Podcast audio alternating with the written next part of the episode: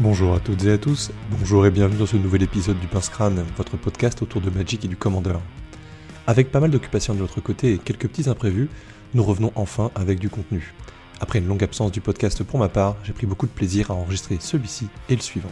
J'espère donc qu'ils vous plairont. Je vous rappelle également que vous pouvez nous suivre sur Apple Podcast, Deezer, Spotify, Podcast Addict, Google Podcast et YouTube. N'hésitez pas à nous y retrouver ou nous retrouver sur Twitter et le Discord de Magic C'est Chic. Et maintenant, on détape ses langues, on pioche, c'est parti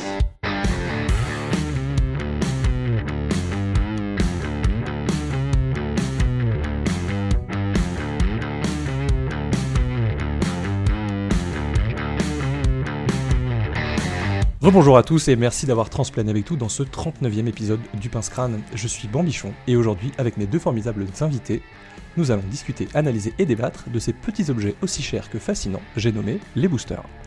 Et pour ce faire, ce soir, je suis accompagné de deux personnes formidables, à savoir d'un côté, champion du monde en titre 2023, Jean-Emmanuel Deprat, bonsoir. Bonsoir. Et de l'autre côté, pas champion du monde, mais euh, il a fait top 8 à un tournoi One Piece à la boutique. Je présente Mathis Guéry. Salut Mathis. Bonsoir. Euh, Est-ce que vous, pourrez vous, vous pourriez vous présenter rapidement euh, à nos auditeurs et aux auditrices? Ouais, bien sûr, bah, du coup, je m'appelle Jean-Emmanuel Deprat, j'ai 29 ans, je joue à Magic depuis, euh, depuis 18 ans maintenant, euh, et, euh, et récemment, euh, je, suis, je suis devenu joueur professionnel de Magic, euh, donc euh, c'est mon activité principale. Bonjour, euh, bonsoir, je suis Mathis Guéry.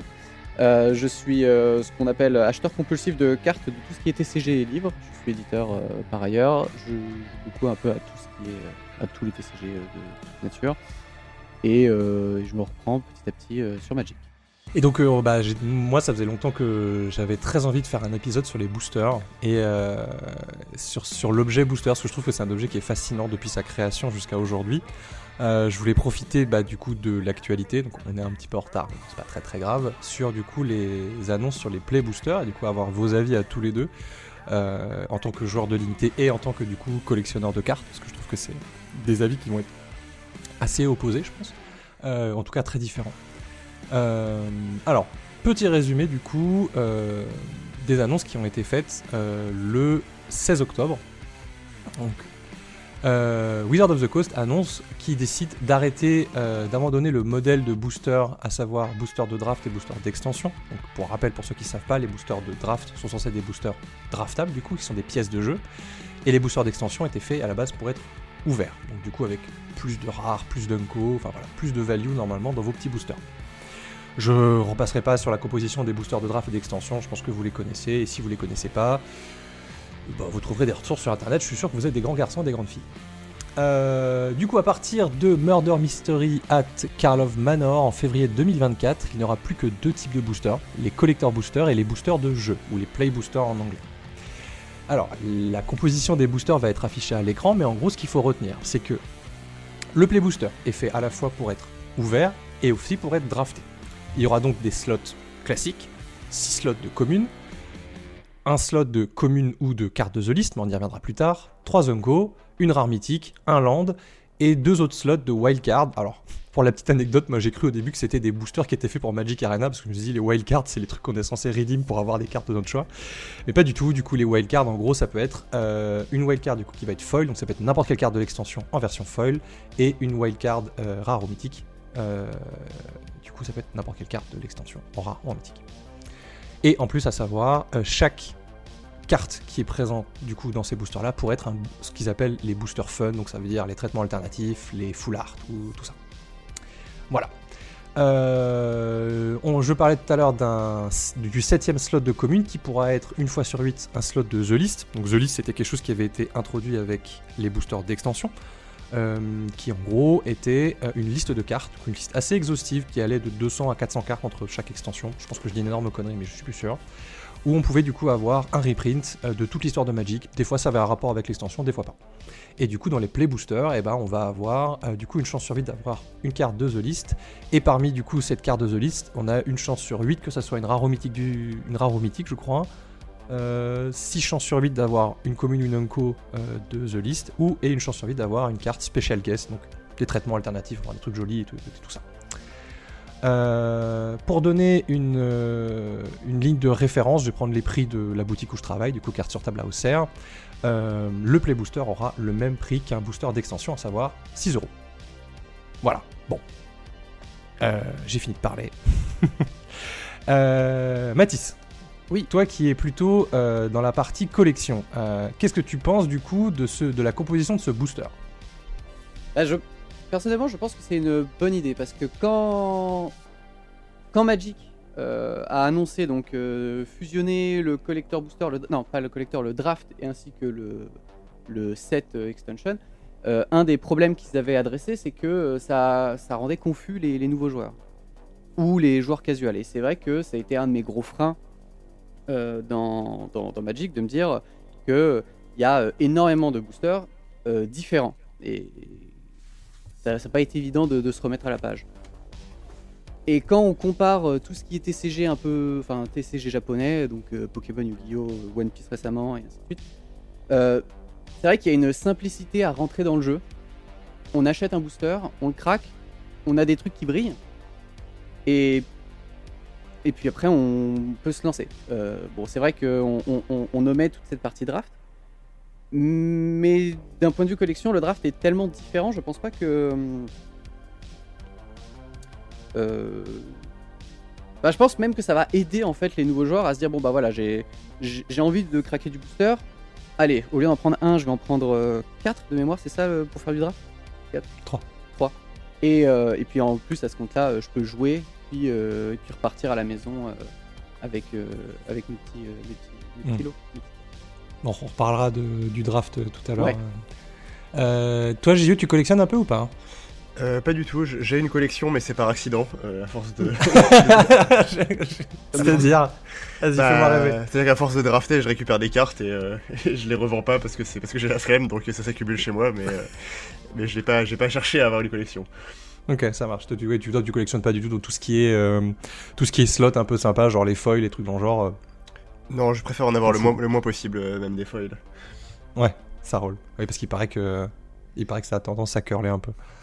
Ouais, c'est ça, c'est moins pratique euh, pour les tournois. Ouais. Euh, et du coup, bah, on parle. du coup, on va, on, on va parler un petit peu draft un peu après, mais en tant que pièce de jeu, du coup, pour toi, JE, qu'est-ce que tu penses de ces play boosters? Alors, je je pense que. euh, je bon, on va en reparler après, mais je pense que pour le draft, ça changera pas grand-chose, euh, en vérité, à l'expérience. Euh, et par rapport à ce que disait euh, Mathis, en fait, moi, je pense qu'il faut. Enfin, faut essayer de réfléchir sur un temps plus long que ça. Parce que, ok, peut-être ça représente une amélioration par rapport au set booster et au, draft booster, par rapport à la multiplicité de produits qu'on avait, qu'on avait avant. Mais il y a eu une époque antérieure à ça où les set boosters n'existaient pas, les collector boosters n'existaient pas non plus. On avait que les draft boosters. euh, et donc le jeu était très accessible, les gens savaient quoi acheter en arrivant à la boutique. Et de, de mon point de vue, en fait, ils ont multiplié les produits, et ensuite ils se sont rendus compte des problèmes que ça causait, euh, et ils ont corrigé ces problèmes, mais en s'arrangeant au passage pour augmenter le prix des boosters. Euh, Donc si, si on réfléchit en fait à plus long terme, on se rend compte que bah on passe d'une situation A où le jeu était simple et les boosters étaient pas chers, à une situation C où le jeu est simple et les boosters sont chers.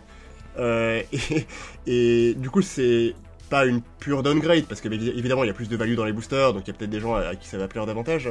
Mais euh, si on si on skip la, la partie B en fait euh, bah, ça apparaît plus du tout comme une amélioration euh, en tout cas du point de vue de, de quelqu'un qui draft. C'est vraiment euh, juste on a rajouté de- des euros sur vos boosters et, euh, et vous faites avec quoi. Euh, donc c'est un peu ça ma, ma perspective Il y a un, un, tweet, un tweet de MTG Dave que j'aime beaucoup. euh, qui dit en gros, euh, il, s'en fout un peu des concepts du Play Booster, mais il a vraiment l'impression que c'est genre, euh, vous devriez me remercier d'avoir réparé quelque chose que j'avais cassé délibérément et aussi me payer pour ce privilège. Et je trouvais ça très drôle, de le, cet aspect vraiment, bon, on a cassé le truc, on le répare, mais au Mm. passage, on, on se sert quand même un peu, quoi. Ouais, bah, ça, ça se rapproche beaucoup de mon avis, et, et je pense que c'est une stratégie qu'ils utilisent assez souvent en fait. Genre, c'est- assez rare que. euh, Enfin, c'est c'est fréquent que Wizards reconnaissent des problèmes dans le jeu, euh, mais souvent c'est des problèmes qu'ils ont eux-mêmes causés par des décisions précédentes, et on a l'impression Mm. qu'il n'y a jamais ce processus de. euh, d'introspection sur bah ouais en fait on a fait une erreur à tel moment et, et on la corrige maintenant. chaque décision nous est présentée comme une amélioration, une suite de petites améliorations. et, et comme on est noyé dans les nouveaux produits, bah en fait on a du mal à, prendre un peu de recul par rapport à ça et se rendre compte de, ce qui mm. se passe euh, à une échelle plus longue. J'y étais pas euh, quand ils ont annoncé les, les collector boosters, mais euh, de, mon avis de profane et un peu en extérieur, je, me demande si le raisonnement ça n'a pas été ah les gens arrivent en boutique et ils aimeraient mettre plus d'argent pour avoir des trucs qui brillent plus, donc on va sortir le collector booster. Ah en fait il y a, y a, telle personne qui voudrait ça, donc on va faire ça. Au final, il y a fait, il y a ce problème-là, c'est que trop de choix tue le choix. Et au final, on se retrouve avec une multiplicité de produits qui, qui rend le jeu euh, élitiste. Euh, dans, bah, en fait, il faut connaître le produit avant de pouvoir l'acheter. Euh, là où beaucoup d'autres jeux vont à la simplicité, il y a un seul produit pour tout le monde, on l'achète et puis, basta. En fait, tu, fais avec. Mmh.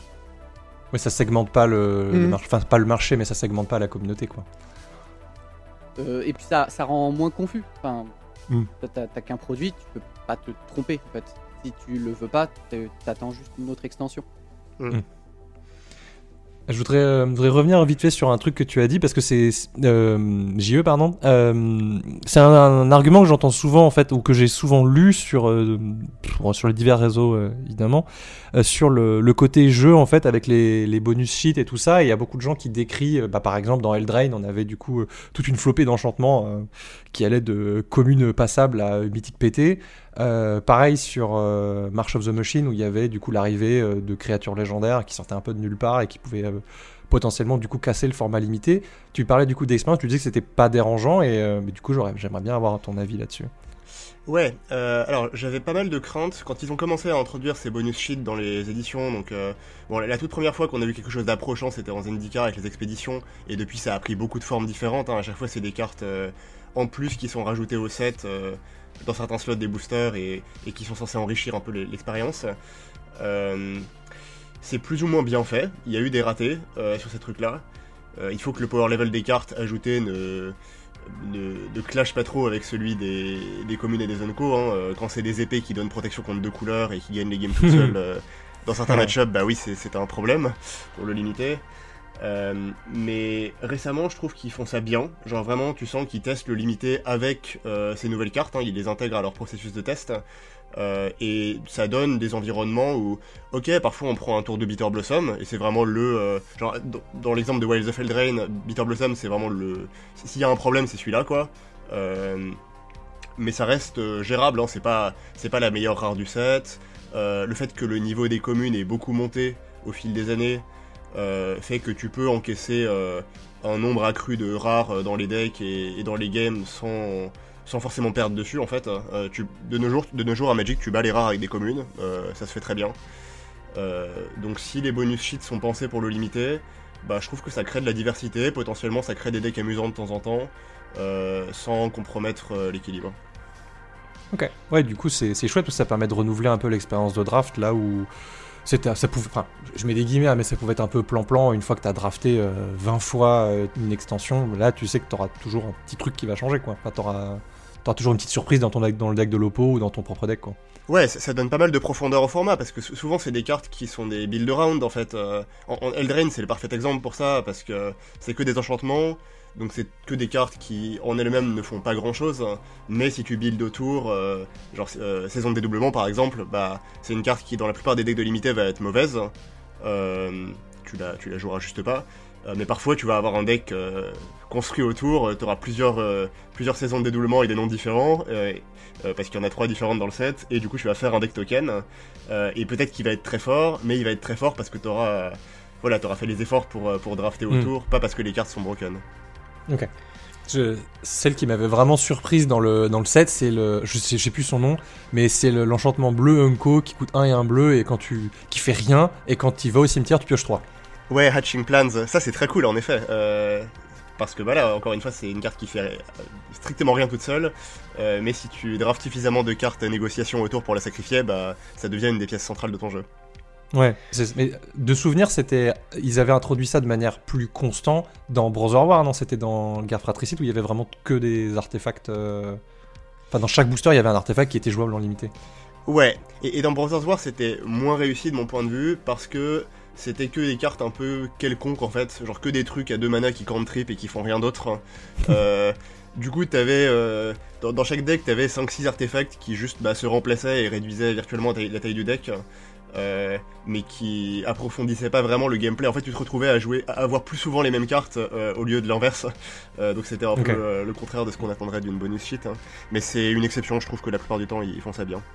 Ok, ça marche. Alors, et là, là, la grande question, c'est toujours évidemment le, le, nerf de la guerre, hein, d'un point de vue financier. Du coup, moi, je me dis virtuellement, si notre booster, il prend 30%, parce qu'il il prend pas vraiment 30%, mais globalement, bah, il, coûte plus cher. Bon, déjà, le prix du limité coûte plus cher, mais ça, je pense que t'auras envie de réagir dessus aussi, JE. Mais moi, ce qui me fait me poser des questions aussi, c'est que comme il n'y a plus de booster de draft, euh, à 4, moi je le vendais à 4,60, et qu'il n'y a plus que des boosters, des play boosters à 6 euros, ça veut dire que virtuellement le prix des cartes va, sur le marché secondaire, hein, j'entends, il va augmenter de 30%.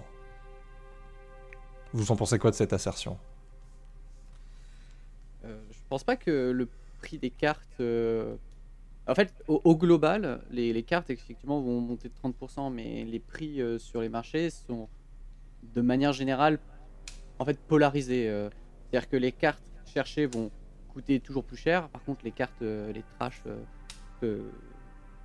les, communes oubliables de, chaque set va toujours coûter aussi cher. Donc,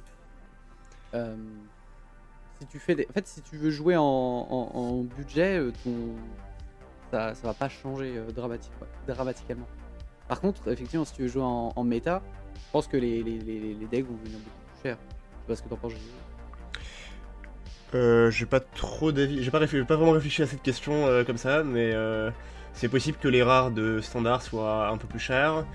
Euh, elles sont déjà très chères, donc euh, voilà, je, bah, ouais, je, je, sais pas quel niveau on peut attendre, euh, mais bon, ayant, ayant dû acheter en catastrophe des Sheol Red à 60 balles cette année, ah. j'espère que ça montera pas beaucoup plus haut que ça.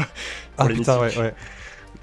Ouais, bah je sais pas. En fait, moi, c'est la question que je me pose euh, parce que, bah voilà, tu vois, tu parles de Sheoldred, je pense que c'est un très bon exemple parce que c'est une carte bah, qui est jouée en standard, qui est jouée en pionnière aussi. Qui peut-être, je sais même plus si elle est jouée en, en moderne. Je crois que oui. Je, bah, je suis pas assez les formats pour ça. Euh, mais ouais, effectivement, si ta mythique, bah, elle prend 30%, bah, ça, fait, ça fait mal au cul, quoi. Euh, y a, du coup, il y a le prix du limité qui va monter, euh, parce que bah, du coup, si ton booster de draft il passe de 4,60 à 6 euros, bah, virtuellement, encore une fois, ton, ton expérience de draft, et bah, du coup, elle prend 30%. Donc ça veut dire que moi, mes drafts que je faisais à 18 balles, du coup, avec 3 boosters et un booster de l'eau pour chaque joueur, et ben, il va pas être à 18 balles, parce que sinon, je vais pas m'y retrouver. C'est quoi Bon, je pense qu'on connaît un peu toute ta réaction, euh, JE, mais euh, bah, qu'est-ce que t'en penses de, cette augmentation de prix en fait, surtout pour le prix du limité, quoi? Bah, c'est vraiment ce qui me gêne le plus hein, au sujet de ces play boosters. Enfin, euh, c'est là que se concentrent du coup mes griefs, parce que euh, encore une fois sur l'expérience de draft, je pense qu'on on, s'adaptera, mais mais ce qui, apparaît comme une comme un peut-être un non événement pour quelqu'un qui collectionne juste les cartes euh, bah pour un drafter, ça fait que euh, ton, ton prix pour euh, ton prix d'entrée est plus haut en fait, et donc ça va dissuader des gens de se mettre au draft, ça va dissuader des gens qui draftent régulièrement de drafter aussi régulièrement en fonction de, de leurs revenus et de ce qu'ils ont envie de mettre dedans. donc c'est ouais, c'est un changement qui se fait juste au détriment des des drafteurs, de ceux qui ouvrent les boosters pour ça. et et j'ai envie de dire que Magic c'est un jeu qui est déjà suffisamment euh, euh, inaccessible. enfin, c'est Mhm. mm -hmm. un jeu, c'est un, un, peu un jeu de riche, hein, Magic. On va pas se le cacher. Enfin, ça demande. Ah bah ça, oui, oui, carrément. C'est un loisir qui demande pas mal de, de temps et d'argent, mais, mais, notamment d'argent. Et, euh, et ça va être plus difficile maintenant quand on est par exemple étudiant ou, euh, ou qu'on n'a pas de, gros revenus d'entrer de, dans Magic par le limité, alors que je trouve que c'est une des portes d'entrée les plus, euh, les plus sympathiques. Donc euh, ça me déçoit. C'est rigolo que tu, tu, dises que Magic c'est un jeu de riche parce que à la fois il faut investir du temps et de l'argent. Or quand on voit les communautés qui sont assez euh, perméables au, au, proxy, alors non compétitifs et non, non officialisés par, par Wizard, mais avoir un bon niveau, ne serait-ce qu'en local, mais sans, sans vue de monter euh, plus haut. Enfin, c'est beaucoup plus un, jeu qui, en soi, demande, quoi qu'il arrive, beaucoup de temps, au, vu de, de, l'histoire plus que de, plus que de l'argent. Moi personnellement, Magic me fait plus peur de me, de me relancer euh, euh, full time, enfin comment dire, en tant que, que TCG beaucoup plus principaux dans, dans ce que je joue, à cause du temps, que les méta ont l'air d'être à rallonge. Enfin, la connaissance euh, théorique euh, pour euh, ne pas se faire avoir à chaque fois que l'adversaire joue un truc demande énormément d'apprentissage, là où au niveau du, de l'argent, bon bah dans un local, si, si le proxy est autorisé, en vrai, bon. Là, ça, bah, ça demande toujours que l'adversaire dise OK pour un proxy, ce qui revient à moi j'ai acheté, donc j'ai envie que toi tu achètes. euh, c'est il y, a un côté un peu prise d'otage, mais Bah, c'est euh, l'éternel débat du proxy. hein. Ouais. Mais, mais dans un dans un format où euh, beaucoup plus euh, casual, euh, mais quand même avec du niveau, le jeu est beaucoup plus chronophage que euh, financièrement phage, je sais pas comment dire, financièrement euh, déficitaire. Je, Oui. Je vois ce que tu veux dire. Enfin, c'est vrai que ça demande aussi beaucoup de temps, mais j'ai l'impression que pour en arriver au stade où tu commences à proxy tes cartes, bah faut déjà avoir investi ce temps en fait. Donc c'est Ouais. enfin, c'est Mm. diffi- difficile de rentrer à Magic et de commencer tout de suite à proxy des cartes parce que ça va se faire dans des formats comme le Commander ou euh, ou le Cube qui sont un peu des formats d'initiés déjà. Euh, généralement quand tu commences, bah tu vas, tu vas acheter du produit quoi, ne serait-ce que pour euh, connaître les cartes et aussi parce que tu tu n'auras pas les relations euh, pour euh, pour te prêter des cartes. hein. Ça c'est un truc qui vient euh, Oui. qui vient après euh, quand t'es un peu en- intégré dans la communauté. Mais mais la barrière d'entrée, moi, elle me gêne parce que ça va ça va exclure du jeu des, des catégories qui peut-être s'y seraient mises autrement. Moi, j'avais un, mon, mon senpai de Magic qui, qui disait que pour lui, le, le limité, c'était vraiment le, le meilleur format de Magic. Bon, ça, on s'entend, hein, mais euh, c'était vraiment le meilleur format de Magic parce que tu fais toutes les phases du jeu de Magic. Tu vas bah, apprendre à faire ton deck, faire un deck du coup à la volée, euh, tu vas ensuite utiliser énormément plus la phase de combat que dans n'importe quel autre format.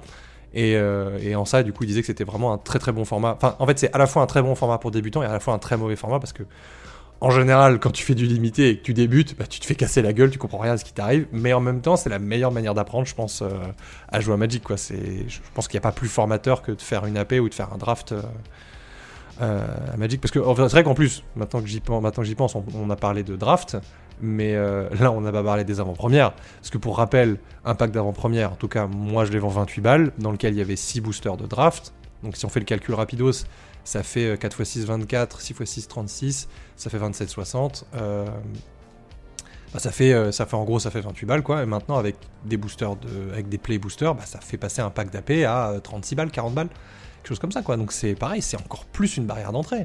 C'est euh, alors que c'est censé être le moment où euh, tu découvres Magic les avant-premières pour moi ça a toujours été ça. En tant que joueur mais aussi en tant qu'animateur de communauté Ouais. Et puis un, un autre aspect qu'il faut relier à ça aussi, on n'en a pas beaucoup parlé, mais euh, c'est la possibilité de revendre ses cartes, hein, bien sûr, parce que les set boosters Mm. sont plus chers, euh, mais euh, en contrepartie, enfin ce qui est ce qui est présenté comme une contrepartie, c'est que bah il y a plus de value dedans, donc euh, les cartes tu, tu peux les revendre et, et cet argent tu le récupères. Euh, le fait est que parmi les nouveaux joueurs, euh, il y a peu de gens qui revendent leurs cartes en fait. Ça, ça aussi c'est une euh, Mm. c'est un comportement de joueurs Ah. déjà euh, enfranchised.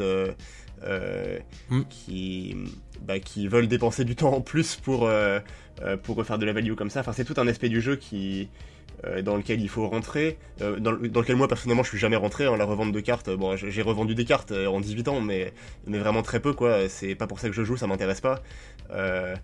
Donc finalement, cette value que tu récupères, bah, pour beaucoup ils la récupéreront juste pas malheureusement. Mm. Mais c'est c'est marrant parce que c'est c'est souvent que, je vois des joueurs débutants qui ouvrent des boosters et à côté, tu as du coup, bah, du coup des initiés qui sont autour et qui regardent un peu l'ouverture parce que tout le monde aime ouvrir un booster et tout le monde aime regarder des gens ouvrir un booster. Et euh, tu as du coup le débutant qui va tomber sur un banger, genre une carte et monde est genre Oh, c'est trop bien, ça vaut trop cher, faut que tu la revends, re- revends là, comme ça tu pourras acheter des cartes. Et la majeure partie du temps, le comportement du débutant, c'est Bah non, en fait, c'est une belle carte, cette carte qui est forte, je l'aime bien, je vais la garder en fait. Je l'ai ouverte, j'ai pas envie de la vendre même si ce serait la, même si ce serait la décision logique ou pragmatique, parce que ça permettrait d'avoir plus de cartes, t'es juste trop content en fait d'avoir ouvert ça et t'as envie de la garder.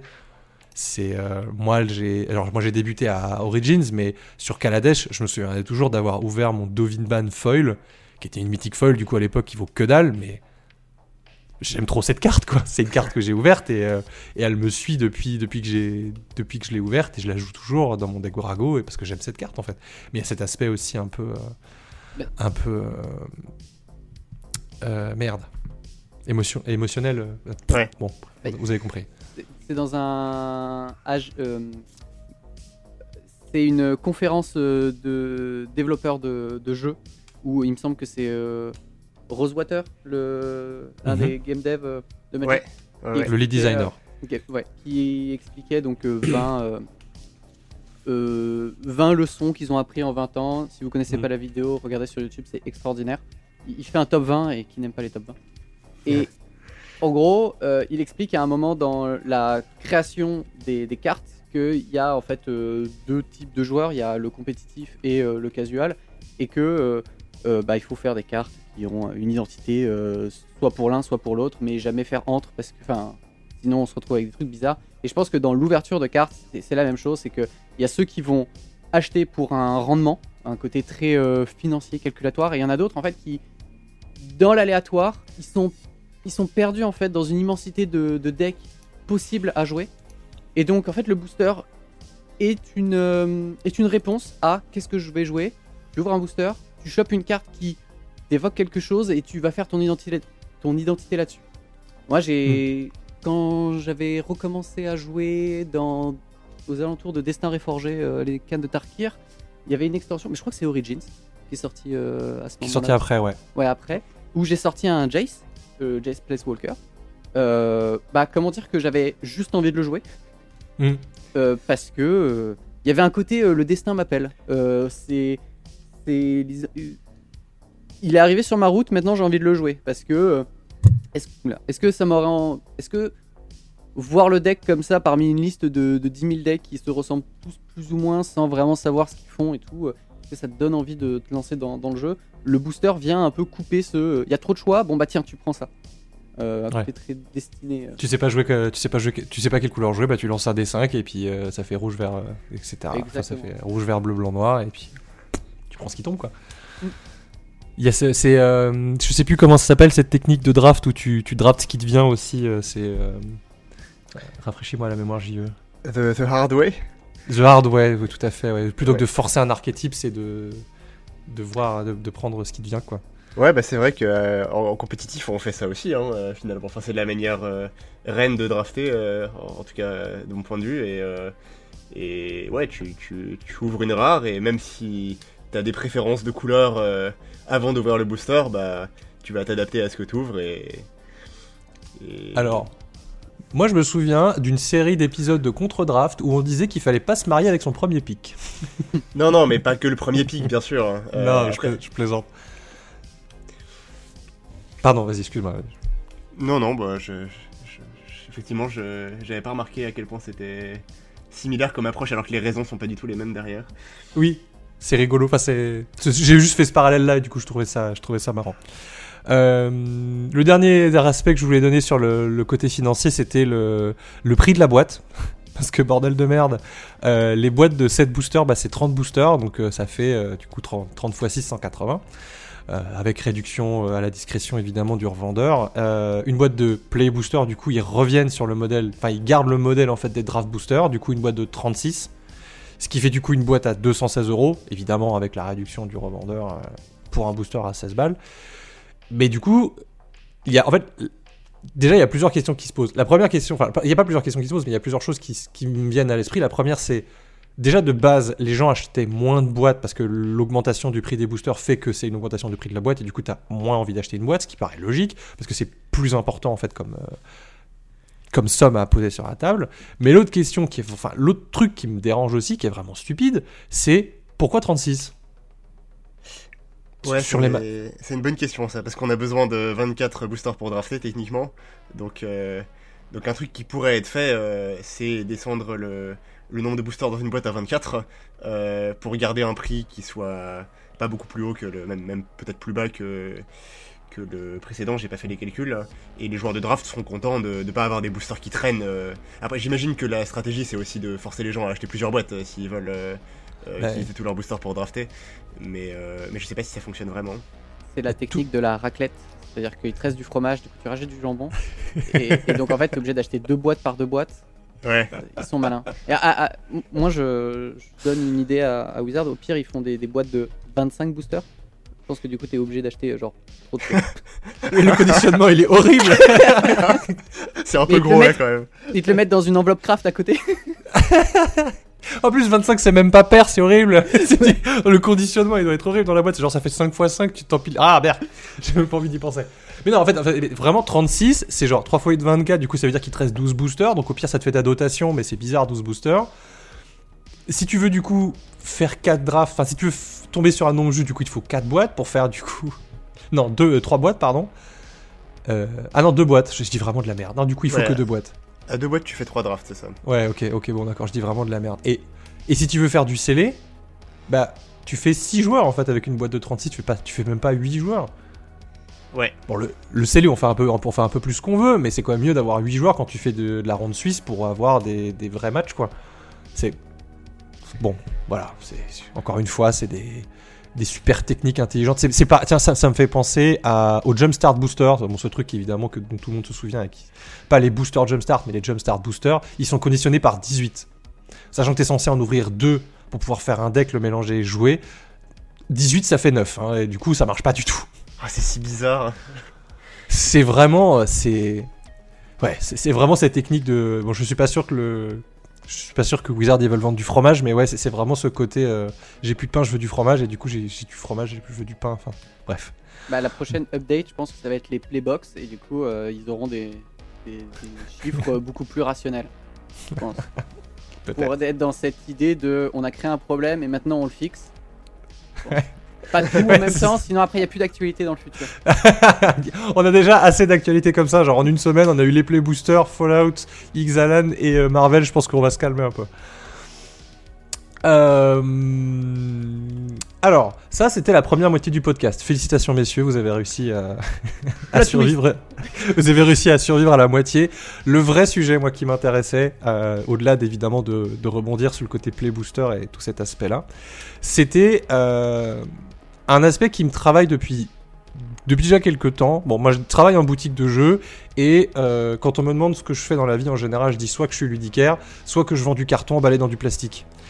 Et c'est un sujet qui me travaille beaucoup parce que bah, c'est littéralement ce que je fais et du coup, j'ai pas l'impression, d'un point de vue, euh, comment dire, écologie, je suis pas dans le top tendance des, euh, des métiers, on va dire. Bon, après, je vends pas des NFT ou, du pétrole, donc ça va. Mais du coup, ben, le booster, enfin, la carte à collectionner, juste pour situer les choses, on parle d'une carte en carton qui est emballée dans du plastique, du coup dans un booster, qui est emballée dans une boîte en carton, qui elle-même est emballée dans du plastique, qui elle-même est mise dans un carton, et en général il y a du scotch aussi. Et à la rigueur, c'est posé sur une palette, et la palette en général elle est filmée. Donc autant dire que bilan carbone d'un booster c'est dégueulasse, en plus du transport évidemment. Euh, D'un point de vue collection slash limité pour Mathis et JE, c'est quoi votre. euh, Est-ce que vous êtes dans le déni total quand vous ouvrez un booster ou est-ce que vous avez quand même cette petite pensée pour l'écologie? Bah. euh, Vas-y, à toi, JE. Toi, l'honneur.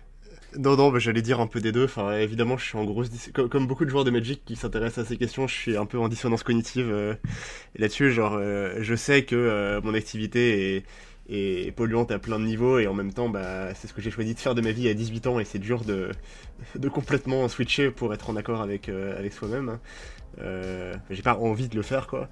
Euh, mais je pense qu'on pourrait quand même faire des petits progrès par-ci par-là pour rendre les bah, pour diminuer les quantités de d'emballage. euh, ne serait-ce que un truc qui me vient là comme ça maintenant, qui se rattache à ce qu'on disait avant sur alors pourquoi on achète des boosters et, euh, et en quelle quantité ça a du sens de les, acheter. Il pourrait faire des trucs genre euh, un set de draft en fait, où tu achètes trois boosters euh, qui sont emballés dans un seul emballage, puisque de toute manière tu vas drafter avec, hein, genre avec des séparateurs entre les entre les boosters, un peu comme on fait en cube finalement. Genre quand tu prépares tes boosters de cube, bah tu, tu, tu fais 3 fois 15 cartes avec des séparateurs euh, dans une même boîte ou un même, même emballage quelconque et, euh, et, voilà, et la personne elle ouvre ça et ça va lui servir à drafter.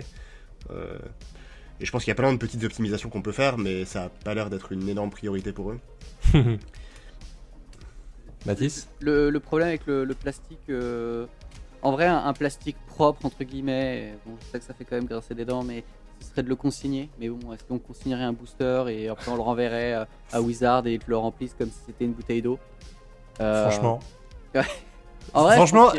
de toutes les pistes que j'avais, je pense que c'est une des meilleures. Parce que j'adore le, j'adore, j'adore les consignes en fait. Je trouve ça tellement malin. Mm. C'est rigolo, mais après, ce serait sous quelle forme? Le... Après, on peut se dire, euh, ok, on va diminuer le, la quantité de plastique qu'on met dans un booster parce que y a des boosters qui sont en papier, sur mm -hmm. lesquels après on a un pelliculage. Enfin, même tes cartes, de toute façon, euh, carton, elles, elles, ont du plastique en elles-mêmes, ne serait-ce que le foil, mais aussi euh, euh, si elles sont vernies ou si elles ont un, une finition. Façon, du plastique, ça a imprégné un peu toutes les strates de, de ce que tu avais décrit tout à l'heure, entre du carton dans du plastique qui est dans du carton qui est dans du plastique. Quoi qu'il arrive, même le carton est en plastique. mais par exemple, je pense à, je pense à des, des des TCG qui ont des euh, finitions un peu moins plastiques dans leur booster. Par exemple, je pense à Flesh and Blood qui a un, un feeling assez particulier. Bah, mm. quelque part, il y, y, a un côté un peu, euh, j'ai pas envie de dire amateur, mais un peu moins quali. Euh, un peu plus fait maison. Enfin, et quelque part, ton, ton booster, c'est ton emballage. Ton emballage, c'est ton vendeur silencieux. Et s'il brille pas, s'il n'est pas de flamboyant, bah, la personne qui est pas dans le jeu, il va pas forcément vouloir commencer en achetant euh, ton truc euh, qui brille pas. Mmh. Bah, le, les, des solutions que j'ai vues, en tout cas, des choses qui se font beaucoup dans le jeu de société en ce moment, c'est euh, plus d'emballage plastique. C'est-à-dire qu'il n'y a plus de film plastique autour mmh. du jeu, mais tu as vraiment juste la boîte et tu as deux autocollants en gros qui scellent la boîte pour éviter qu'elle s'ouvre, évidemment pendant le transport. Hein, on, va pas on, va pas, on va pas se mentir, il faut faire gaffe à ça, quoi. Euh, mais le problème, c'est que bah, là, là, le problème qui a amené, en tout cas pour le jeu de société, c'est que bah, tu es obligé de coller ton étiquette sur le jeu. Je suis obligé de coller mon code barre sur le jeu, ce qui fait que du coup, bah, les gens quand ils rentrent chez eux, ils ont pas forcément envie d'avoir le, prix et l'étiquette du jeu dessus. Donc c'est chiant. Et puis le jeu va se rayer plus facilement, là. Ils ont fait ça sur l'Orcana. Euh, C'est-à-dire que les boîtes étaient scellées avec des autocollants, elles n'étaient pas filmées complètement. Et déjà, quand on voit ce que ça donne sur Magic, avec des gens qui s'amusent déjà à refilmer des boîtes avec du film plastique euh, qu'ils arrivent à trouver brandé Wizard of the Coast, je sais que sur l'Orcana, il y a eu des problèmes où euh, il y a des boîtes qui ont été ouvertes euh, et qui ont été ouvertes puis refermées, et du coup, ça pose des problèmes de sécurité, entre guillemets. Donc, je suis pas sûr que. Enfin, je sais pas en fait dans quelle mesure c'est une bonne idée. Et sinon, l'autre idée, bah, c'est. Tu parlais de Flesh and Blood. Flesh and Blood, ils ont des boosters en papier. Ils ont commencé à faire ça aussi à Magic avec les, les boosters qu'il y a dans les packs d'avant-première qui sont des boosters en papier. Mais le problème du booster en papier, en fait, c'est que bah, ça vieillit mal, entre guillemets. C'est-à-dire qu'au bout de 2-3 mois, à être manipulé, à être. Euh, à être montré à des joueurs qui veulent voir à quoi ça ressemble, des trucs dans le genre, bah, au bout d'un moment, bah, c'est froissé, c'est un peu plié, du coup, bah, c'est pas vendeur en fait, c'est pas sexy, un hein, booster en papier, ça donne pas envie, c'est pas brillant comme, euh, comme les boosters de Magic qui sont, ou des trucs, ou des boosters de Pokémon, ou n'importe quoi, quoi. Donc, euh... c'est vrai qu'on a pas. Ouais, vas-y, vas-y, toi, euh, merci de me donner la parole à chaque fois. Euh, non, j'allais dire que peut-être les boosters papier, c'est c'est moins adapté à la collection du coup parce que tu peux pas les, les conserver aussi longtemps. Mais pour quelqu'un qui veut drafter et juste ouvrir ses boosters euh, dès qu'il les reçoit, bah ça marche très bien. Hein. Mmh, euh, carrément. Hein. Donc il y aurait éventuellement une. Euh, enfin bon, on a, on a unifié les boosters maintenant, donc pas de bol, c'est trop tard. Mais il y aurait pu avoir une différence de packaging à, à instituer selon le selon l'usage. Ouais, carrément. Et même ne serait-ce que pour des événements comme auxquels, ceux auxquels tu as participé, à savoir les Worlds, je pense que ça pourrait être malin, tu vois. En fait, que ce soit pas des produits qui soient accessibles en fait au grand public, mais juste pour dire, t'es organisateur de tournoi, et ben on t'envoie des boîtes qui sont faites pour être draftées. Ouais. Et euh, pour les Worlds, et ben on sait que vous allez faire du limité. Là, de souvenir, le, les deux formats c'était draft et, et standard. Et ben pour vos rondes de draft, on vous propose des boosters spéciaux qui sont faits exclusivement pour ça parce qu'on sait que vous allez ouvrir une chier et du coup, et ben ils seront en papier. Comme ça, au moins, on sait qu'ils seront un peu plus recyclables que, euh, que ceux en plastique. Quoi. Ouais. Même si c'est pas une solution de ouf, ça fait un peu de greenwashing en plus. Allez, hop, ouais, bah ça... voilà, ça règle pas tous les problèmes, mais je pense qu'il pourrait justifier ce genre de truc. Genre même si c'est un peu moins flashy, un peu moins sexy euh, euh, visuellement, s'ils le présentaient comme une initiative écologique de grande ampleur, euh, quelque part ça ferait vendre aussi, hein. peut-être pas pour les bonnes raisons, peut-être euh, on se laisserait euh, attraper par ça, mais, mais ce serait une, un progrès aussi, hmm. aussi léger soit-il.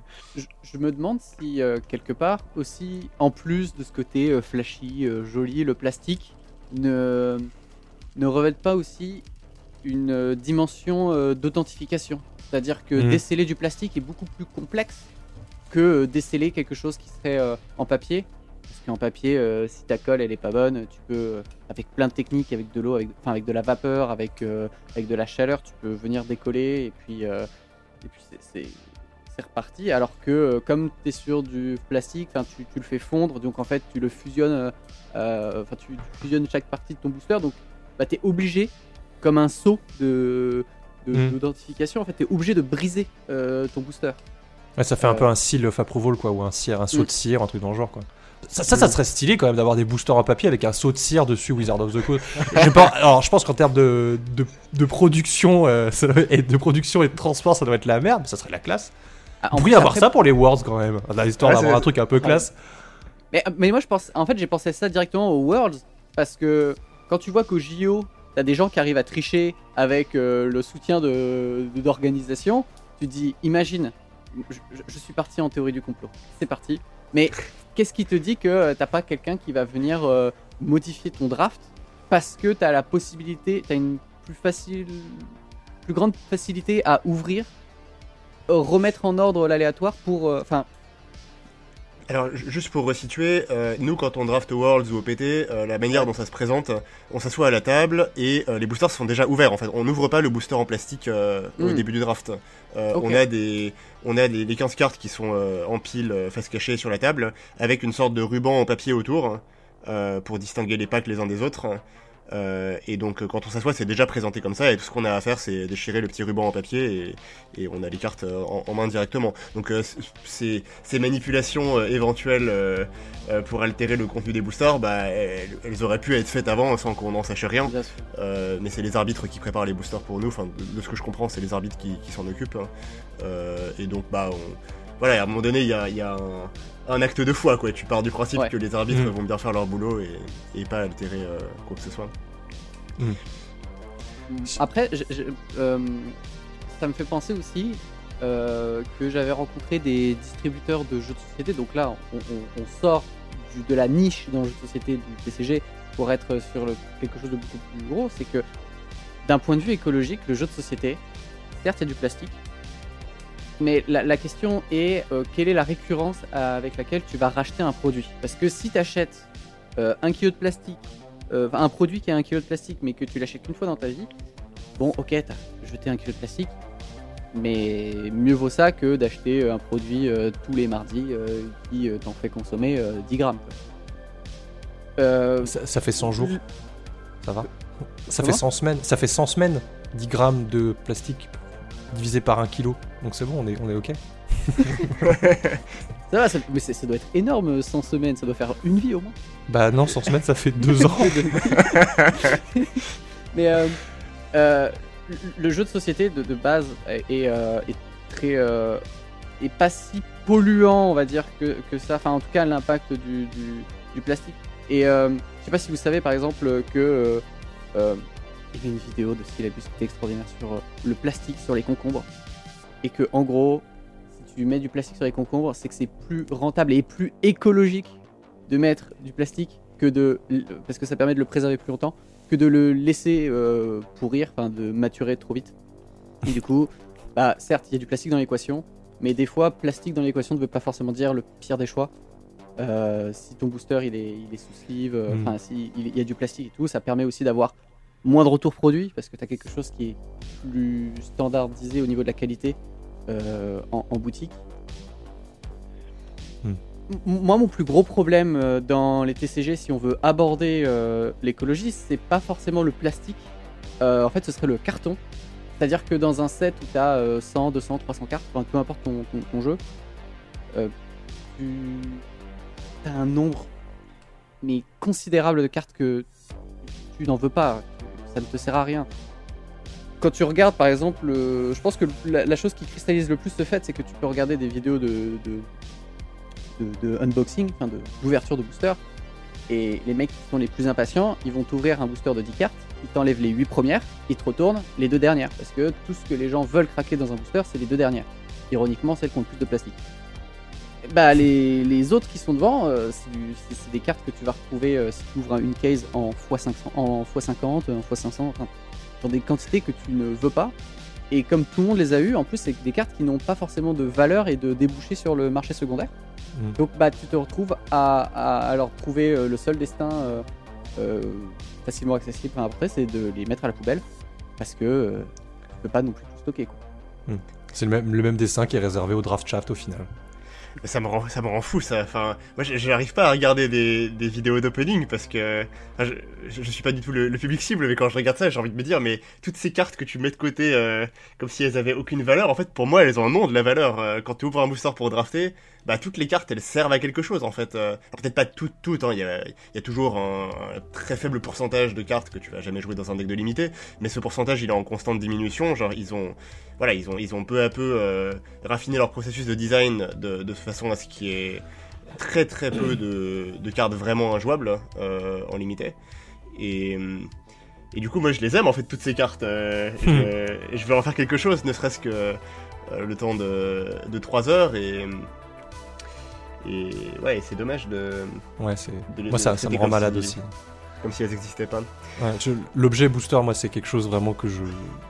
À part en, en, termes de, en tant que pièce de jeu, c'est vraiment quelque chose que je déteste. Et je, je n'ouvre plus de booster maintenant, à part de temps en temps, euh, histoire de dire quand on m'en offre un ou, ou juste histoire de dire quoi. Mais c'est vraiment quelque chose que je n'arrive plus à ouvrir en fait pour le plaisir d'ouvrir parce que je sais qu'il y a dedans, il y a 80% du booster que je vais pas utiliser et ça me saoule. Donc, enfin, bref, peu importe. Il y a, juste pour revenir à cette, histoire de, mauvaises cartes et de, pourcentage de cartes qui sont pas jouables en draft, il y avait euh, Spice Track qui avait fait une très très bonne vidéo que je vous recommande sur euh, qu'est-ce que c'est une mauvaise carte? Euh, et, c'est une vidéo qui était. Enfin voilà, c'est une vidéo que j'aime beaucoup, qui est, sortie il y a très longtemps. alors, on va essayer de rester cadré, de rester sur une heure de podcast. Il y avait un dernier sujet que je voulais vraiment aborder qui était une des raisons aussi pour laquelle j'avais invité Mathis à la base, qui est euh, du coup le JCE. Euh, le JCE, du coup, à l'inverse du JCC, en français, du coup, jeu de cartes à collectionner et jeu de cartes évolutif. Euh, moi, une des premières solutions que j'ai en tête, en fait, pour me dire écologie et TCG, c'est repenser le jeu. C'est-à-dire, euh, bah, plutôt que d'acheter euh, des boosters aléatoires, évidemment, hein, il y a tout le monde qui va criser, tous les accros à l'endorphine, et moi le premier, ils vont criser, mais plutôt que d'acheter du coup un booster. Euh, plutôt que d'acheter un, booster aléatoire pour avoir des cartes dedans, et du coup bah, en ouvrir plein, parce que du coup, bah, si t'as pas les cartes que tu veux, pourquoi est-ce que le produit ce serait pas je veux acheter l'extension Xalan, j'achète le full set pour X euros, allez, 200 balles, disons, c'est cher, mais pour 200 balles, j'ai toutes les cartes Xalan en version classique normale et tout. Et si je veux drafter, eh ben je le fais en ligne. Parce que du coup, comme ça, il n'y a pas de déchets, en fait. Il n'y a pas d'ouverture de, booster, il n'y a pas de cartes qu'on va jeter, pas de draft shaft qu'on va jeter. Euh, c'est vraiment juste. Il y a ce côté, en fait, à la fois bah, jeu, donc euh, on draft, on fait du scellé et tout. Et il y a ce côté aussi, bah, si je veux les cartes, je les achète et je les ai, en fait, et c'est tout. Euh, et c'est comme, comme ça qu'a fonctionné euh, par exemple le reboot de euh, L5R, donc la légende des 5 anneaux. c'est comme ça qu'a fonctionné Netrunner. c'est comme ça qu'ont fonctionné d'autres TCG, enfin d'autres JCE du coup, mais j'ai pas en tête d'autres JCE. Il y a Saint Seiya qui est sorti il y a quelques années. Hmm. Il y a un Chevalier du Zodiac Saint Seiya qui est sorti. Hmm. Euh, c'est quoi ton avis là-dessus, euh, JE Qu'est-ce que tu penserais du coup d'avoir ce, modèle où euh, si on veut drafter, on va en ligne par exemple, ou bah, quelqu'un construit le cube de l'extension par exemple, ou des trucs comme ça? Ouais, bah là, là j'ai deux, il y a des deux trucs en moi qui s'affrontent. D'un côté, je suis obligé de reconnaître que écologiquement ça aurait plus de sens, et de l'autre côté, ce que je préfère à Magic, c'est l'expérience de draft en papier. Genre, c'est vraiment pour ça que je joue. Euh, quand je quand j'ai pas de tournoi à l'horizon, euh, c'est ce que je fais euh, de mon temps. Je, je fais des bon, je fais des cubes en réalité, donc euh, c'est compatible. Mais Mais si c'était institué comme manière unique de drafter, donc online, je ne jouerais plus qu'en cube en fait. Parce que bah, moi ça m'intéresse beaucoup moins de, de, jouer sans avoir les, les, cartes entre les mains. je pense qu'un un autre aspect sur lequel on pourrait progresser, même si c'est pas du tout la tendance actuelle, euh, c'est euh, la quantité de. Enfin, on édite énormément de cartes en ce moment. il y a toujours des nouveaux sets qui sortent et euh, on est dans un, comment dire, un modèle de renouvellement constant du jeu. À un point tel que personne arrive à tenir le, rythme d'ailleurs des sorties. alors qu'en réalité, les vieilles cartes et les vieilles éditions il y a énormément à en tirer en fait. Moi, un truc qui me, sidère un peu, c'est qu'on n'utilise pas plus les anciens formats, euh, euh, notamment pour faire des combinaisons entre eux en fait. Genre un, une initiative qui marche vachement bien, euh, c'est la 7 roulette. Donc c'est, je sais plus qui organise ça, mais ils, créent des formats artificiels en fait de construits où ils, assemblent des éditions un peu random de l'histoire de Magic pour faire un nouveau format. Euh, et ça marche super bien et ça, provoque de l'innovation et bah, les gens veulent euh, casser ces formats-là qui n'ont jamais existé en fait et il n'y a pas besoin d'éditer de, nouvelles cartes pour faire ces formats-là. Euh, c'est, on, fait du neuf avec du vieux en fait. et ça c'est un truc qui pourrait être beaucoup plus généralisé parce que les sets à Magic on en a, on en a des dizaines et des dizaines. Il y a plein de combinaisons qu'on n'a encore jamais explorées, que ce soit en construit ou en limité. donc finalement cette, alors évidemment ça fait ça fait pas de thunes donc économiquement il faudra trouver faudrait complètement transformer le modèle. Mais, mais je pense que c'est aussi une direction à explorer. Ça, se rapproche un peu de ce qu'on fait en cube. Hein. On, réutilise plein de cartes de l'histoire de Magic et on en fait un nouveau format intéressant euh, avec ses particularités euh, euh, inexplorées.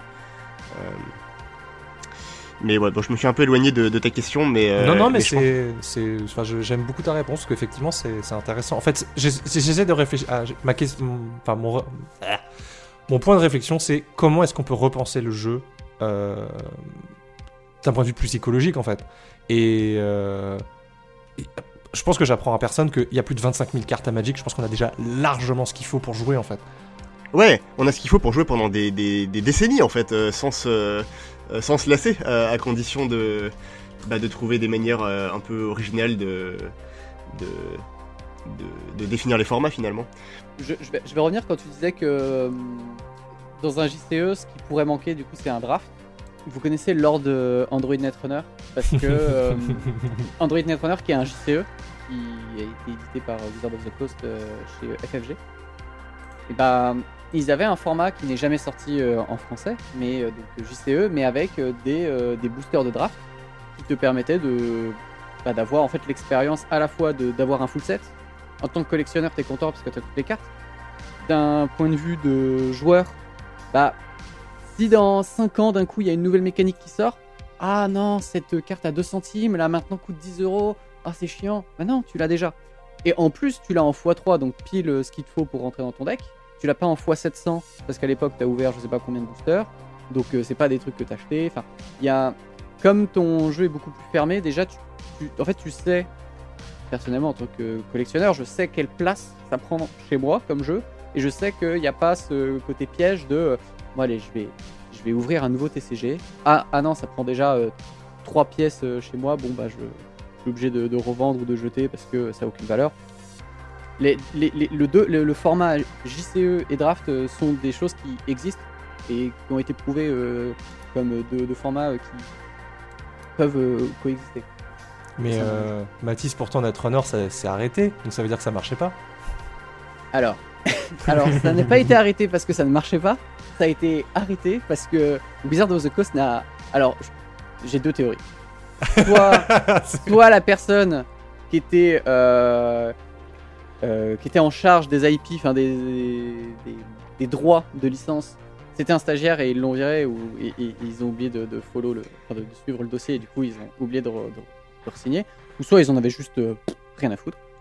Et du coup, le, jeu, bah, ils n'avaient pas de licence, ils pouvaient plus continuer. Mais il se trouve qu'il y a une communauté euh, indépendante et, enfin, comment dire, autonome qui a repris le jeu. Et donc, tu te retrouves en plus avec plein de formats. Et alors, ça va me permettre de, rebondir là-dessus.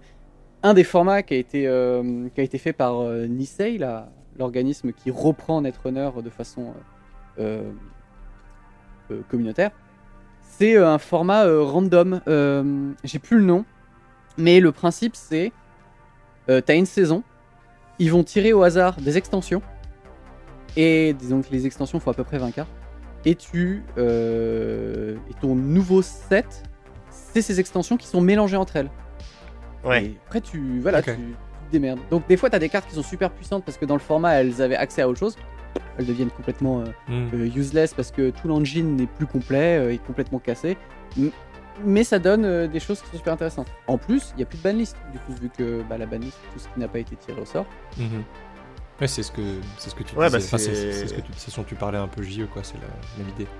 C'est le, le même concept, ouais, et ça marche vraiment super bien. Genre, au- euh, au-delà de- du tournoi, de la série de tournois que je décrivais, je sais qu'il y a des créateurs de contenu euh, français qui ont déjà lancé des tournois dans ces formats-là pour le fun. Euh, que ce soit euh, Thierry a fait un tournoi comme ça, je crois. Charles et Théo, leur premier, euh, leur premier tournoi du podcast, c'était euh, C'était en format que- Ouais, c'était un format custom bizarre où on pouvait jouer Wilderness Reclamation, mais avec des cartes qui avaient jamais été jouées avec euh, Mhm. en standard. Donc, euh, et en termes de, de boost de créativité, c'est génial. Enfin, pour, les joueurs un peu euh, qui, qui ont de la bouteille comme moi, qui aiment bien euh, aborder les nouveaux formats, euh, ça, ça met vraiment à profit tout ce que tu peux savoir euh, sur, le, sur le jeu. Genre, tu vas chercher à identifier très vite les, les meilleures cartes, sauf que bah tu les évalues pas à partir de rien. C'est c'est pas des nouvelles cartes que t'as jamais jouées, c'est des cartes que t'as jouées dans des contextes différents. Donc, euh, je trouve que ça fait vraiment bosser ton cerveau Mhm. d'une manière, euh, d'une manière intéressante. Et, euh, et on va reboucler du coup sur. Enfin, on, on va terminer. Enfin, je vais terminer du coup avec une réflexion. Ce que j'aime bien, ce que tu viens de décrire, c'est que c'est. Pour moi, c'était littéralement l'essence du commandeur.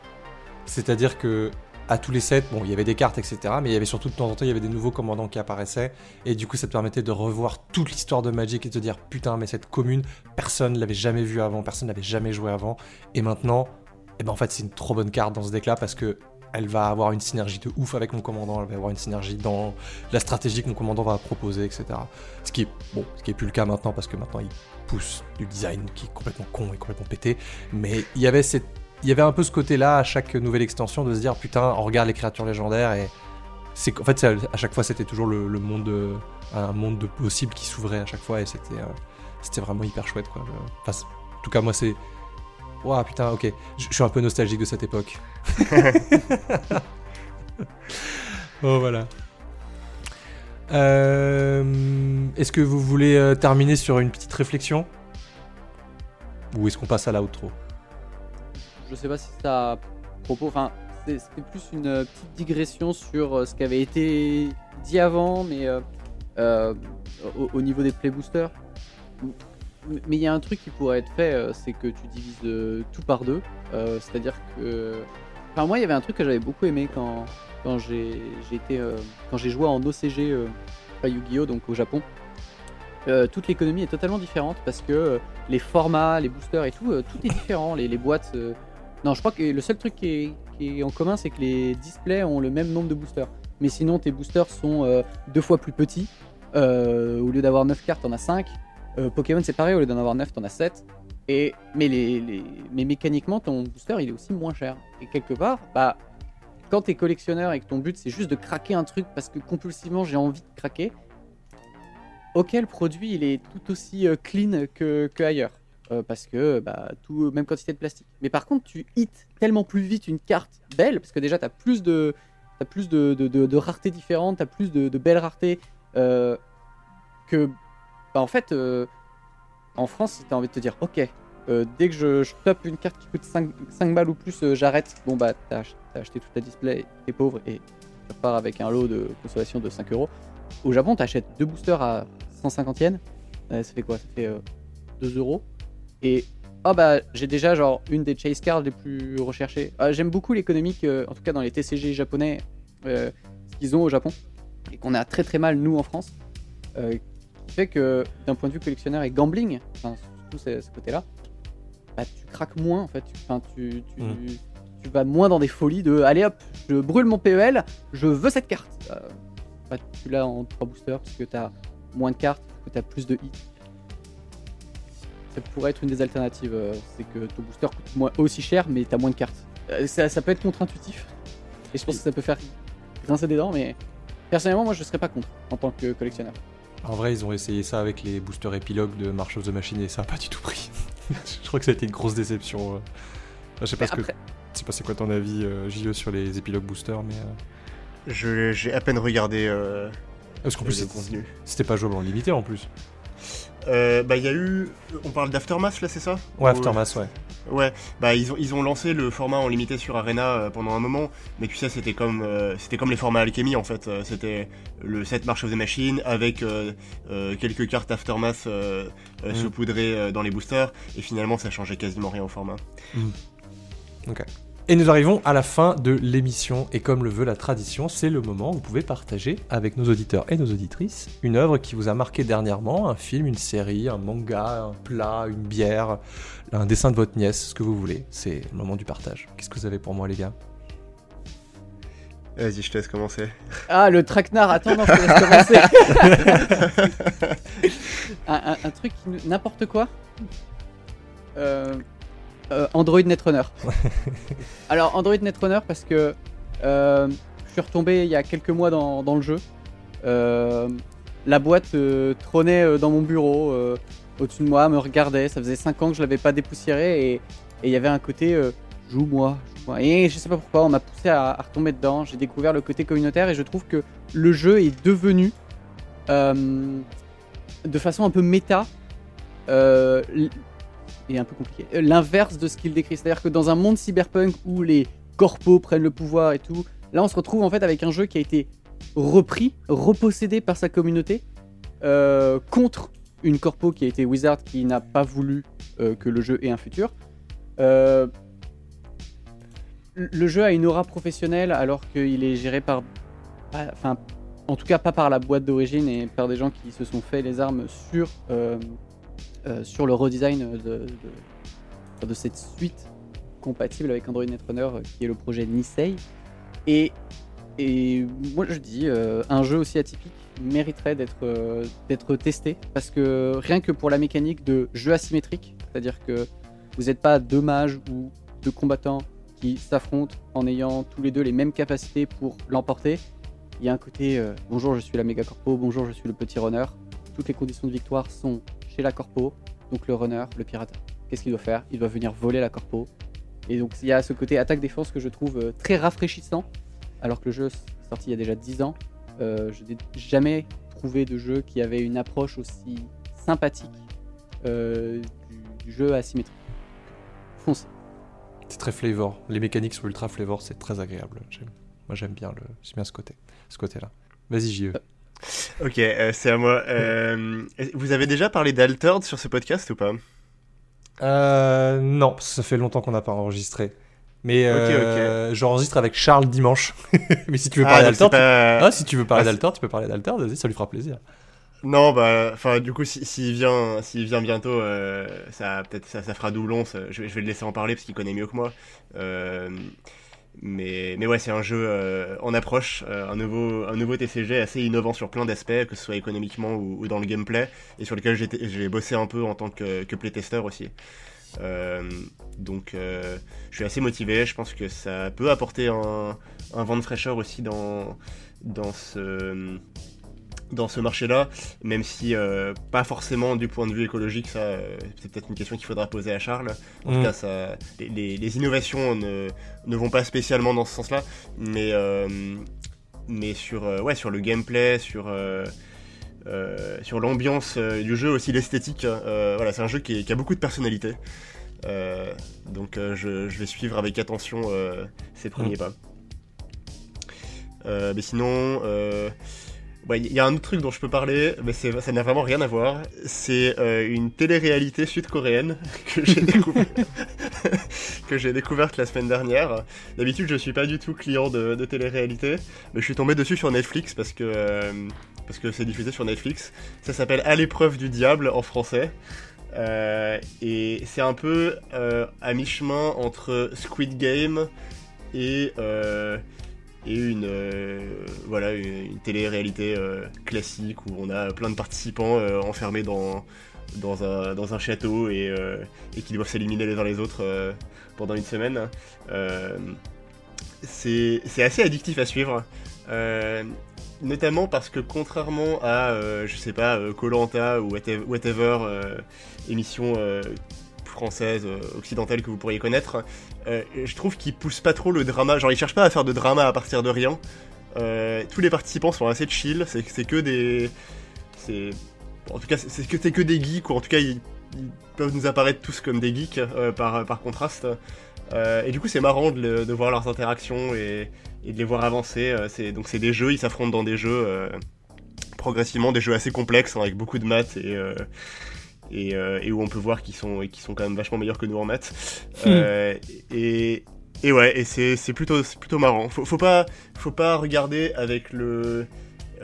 comment dire, l'attente de, de pouvoir résoudre les jeux en même temps qu'eux, parce que c'est, quand même un peu, un peu scénarisé. Enfin, on avance on avance plus vite. Euh, on peut pas, on, peut pas suivre le jeu en temps réel et essayer de développer nos propres stratégies, machin. Euh, ça c'est un petit regret que j'ai eu à certains moments, mais euh, mais le, storytelling est bien fait, les jeux sont intéressants, ils, sont vraiment complexes. Genre, tu, sens qu'ils ont vraiment pensé tous les aspects de chaque jeu pour que ce soit pas trop facilement breakable. Donc souvent ils se cassent la tête pour essayer de trouver une stratégie et ils se rendent compte qu'elle bute sur un point de règle voilà, c'est cool à regarder, je, recommande.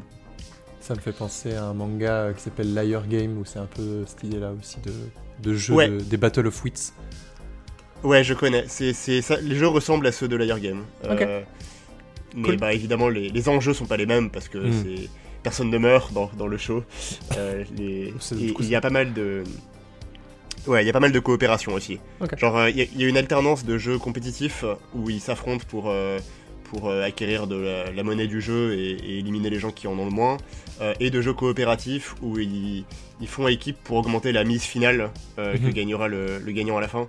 Et donc c'est cool parce qu'ils peuvent pas juste faire des alliances qui seront en, opposition constante en fait. Ils sont obligés de se mettre tous ensemble pour réfléchir à des trucs une mhm. fois par jour. Ok. Ça a l'air chouette. Je l'ai vu passer sur, sur les actualités Netflix et en général, les télé-réalités correctes, j'en ai regardé une une fois et c'est très surjoué par moment et du coup je me suis dit j'ai pas regardé ça a l'air vraiment trop bizarre. Mais c'est un peu bizarre mais, mais attachant je trouve. Euh, alors moi maintenant, je pense que les auditeurs et les auditrices le savent, je ne fais ce podcast que pour recommander des œuvres que j'ai vues. Donc je vais vous recommander quelque chose qui m'a encore énormément marqué. La dernière que je vous avais proposée, c'était euh, pour le pince-moi le sel, c'était euh, Merde, j'ai oublié. Ah putain, j'ai oublié le nom. Bon, c'est pas grave. Bref, peu importe. Malgré tout. Malgré tout. Merci. Putain, même moi, j'arrivais pas à me souvenir du nom des œuvres qui me marquent. C'est dire à quel point. Euh, j'ai très très envie de vous parler d'un cycle euh, de bouquins que j'ai lu et notamment de son autrice qui s'appelle Becky Chambers. Euh, il s'agit du cycle Les Voyageurs. C'est de la. On va appeler ça de la soft SF. C'est du space opéra où en gros c'est vraiment un le, space opéra c'est vraiment un prétexte en fait à, a amené euh, plein de sujets divers et variés. Euh, c'est en quatre tomes malheureusement. Les quatre tomes sont indépendants les uns des autres mais fonctionnent tous dans le même univers.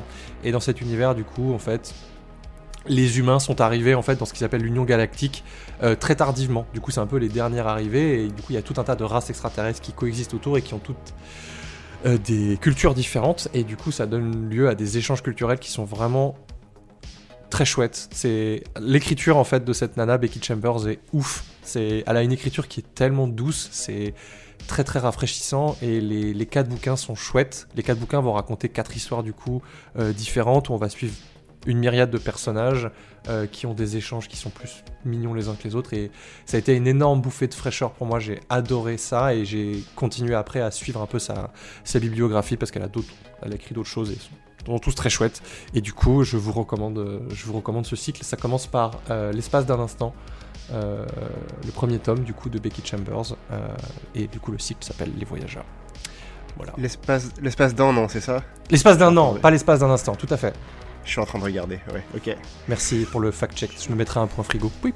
je suis déçu, je croyais que tu allais euh, recommander Captain Laserhawk, Blood Dragon. On peut, pas on peut pas tout recommander. Et ça, ça m'a plus marqué que Captain Laserhawk, même si Captain Laserhawk c'est très bien.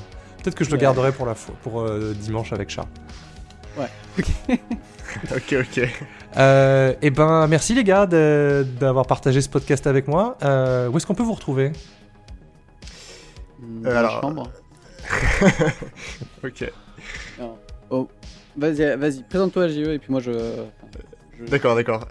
Euh, bah, moi je suis sur Twitter, euh, at JE de Prat, tout attaché, et, euh, et sur Twitch. Euh, ma chaîne s'appelle JRock, J-I-R-O-C-K. Je stream euh, tous les lundis soirs à partir de 20h et parfois euh, à d'autres moments. par exemple, j'ai streamé toute la nuit dernière sur un coup de tête et je fais du, je fais du draft. Donc je, je, prépare les gens à, à ce que le draft n'existe plus qu'online. c'est une petite contribution. Merci à toi pour cette, euh, cet aperçu de la dystopie dans lequel on va vivre. c'est pas si mal, franchement. Euh, moi, on peut me retrouver sur Twitter, euh, at Matisse underscore, Matisse comme le peintre, avec un L à la place du I, comme ça on fait bien compliqué. sinon, on peut me retrouver tous les jours, sauf le lundi et le dimanche, à carte sur table au cerf. je squatte très régulièrement la boutique. Et pour l'instant, c'est les seuls endroits. J'ai arrêté Twitter, j'ai arrêté Twitch, j'ai arrêté euh, plein de choses. Du coup, pour l'instant, euh, ce n'est que là. Bon, on va pas teaser du coup le, super projet qui est euh, qui arrive. Je, reviendrai une autre. Ça marche. Et merci à vous d'être resté avec nous jusqu'au bout. Et n'oubliez pas, si cet épisode vous a plu, de liker, de vous abonner sur la plateforme de votre choix. De même, si vous avez des questions, des suggestions, n'hésitez pas à commenter ou nous envoyer un billet doux en MP. je profite de cet épisode aussi pour vous parler du Relic Fest, qui est un tournoi qui va avoir lieu dans vraiment pas très très longtemps. Si vous n'avez pas pris vos places, c'est le moment de le prendre. Euh, plus de 950 personnes, si je me trompe pas. Le main event, enfin les main events du coup, parce qu'il y a du moderne, du legacy et du DC. Euh, moi, pour ma part, je serai en command zone avec euh, mes Dan Dan, mon Cube Unstable et très certainement des decks commandeurs aussi, je suis pas sûr. Enfin voilà. En attendant, je vous souhaite plein de bons deck et pas trop de malades. C'était le pince crâne. Bisous. Salut. Au revoir.